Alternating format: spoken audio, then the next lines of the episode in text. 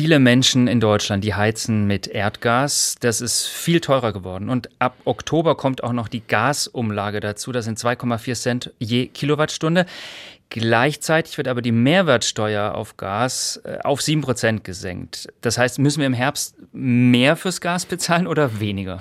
Tausend Antworten. Definitiv mehr. Wir die haben die Preiserhöhungen ja noch gar nicht wirklich zu spüren gekriegt. Die kommen ja mit Verzögerung, weil die meisten Kunden Verträge haben und jetzt nicht neu abschließen, sondern einen laufenden Vertrag haben.